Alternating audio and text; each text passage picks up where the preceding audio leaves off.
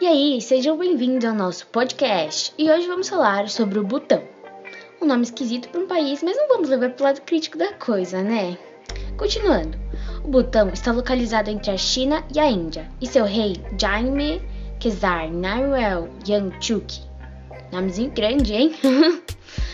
está com dificuldades para decidir o futuro de seu país, que não possui muitos avanços tecnológicos, agrícolas, medicinais e entre outros. Nossa, já é difícil fazer um podcast, então esse cara é um guerreiro, hein? Seu país não é muito industrializado e sua população não é incentivada ao consumo. Uau, como esse pessoal vive, gente! Kesar vem fazendo muitas reformas para a democratização de seu país, rompendo seu isolamento. Uma de suas principais mudanças foi reavaliar o FIB, modelo da felicidade interna bruta, criada por seu pai em 1970, que consiste basicamente em medir o progresso considerando principalmente o desenvolvimento material dos cidadãos, com o psicológico, o cultural e o espiritual. Como uma alternativa para o rei, achamos que ele poderia se aliar a outros países do mundo, o que traria exportações que consequentemente ajudariam na economia. O turismo também poderia ser explorado, abaixando assim suas taxas, que atualmente não são muito valorizadas.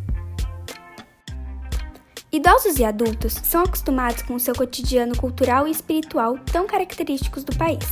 Entretanto, o atraso tecnológico não incentiva os jovens a criar seu futuro no Butão, o que não é uma vantagem, afinal são a futura geração de lá. A tecnologia não iria interferir nessas atividades que são tão presentes e importantes para o país.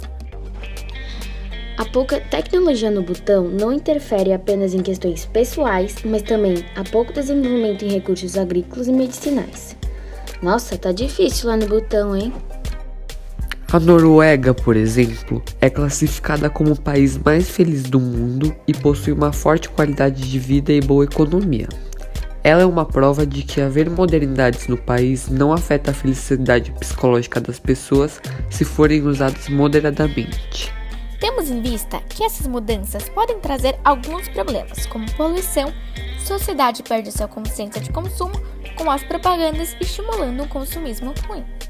Para evitar o consumo exagerado da sociedade, sugerimos a Quesar estabelecer alguns pontos como administrar limites de lojas por bairro e criar um novo sistema de comércio à base de trocas, onde quando precisam de algo novo, os cidadãos levam algum produto seu antigo, como roupas, brinquedos, livros, etc., em ótimo estado e trocam por algum já usado por outra pessoa.